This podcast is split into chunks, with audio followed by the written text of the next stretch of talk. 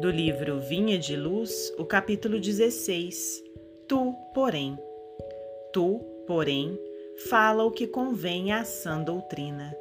Paulo, Epístola a Tito, capítulo 2, versículo 1. Desde que não permaneças em temporária inibição do verbo, serás assediado a falar em todas as situações. Convocar-te-ão a palavra os que desejam ser bons e os deliberadamente maus, os cegos das estradas sombrias e os caminheiros das sendas tortuosas. Corações perturbados pretenderão arrancar-te expressões perturbadoras.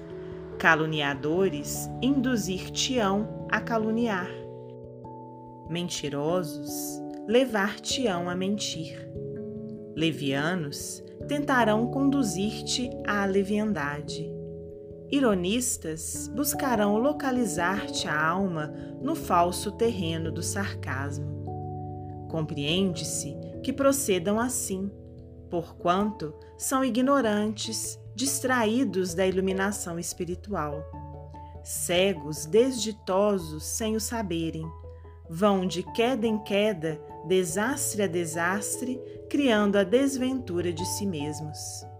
Tu, porém, que conheces o que eles desconhecem, que cultivas na mente valores espirituais que ainda não cultivam, toma cuidado em usar o Verbo, como convém ao Espírito do Cristo que nos rege os destinos.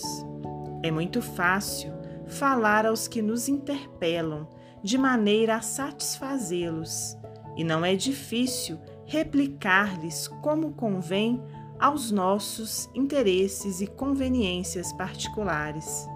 Todavia, dirigirmos-nos aos outros com a prudência amorosa e com a tolerância educativa, como convém à sã doutrina do Mestre, é tarefa complexa e enobrecedora que requisita a ciência do bem no coração e o entendimento evangélico nos raciocínios.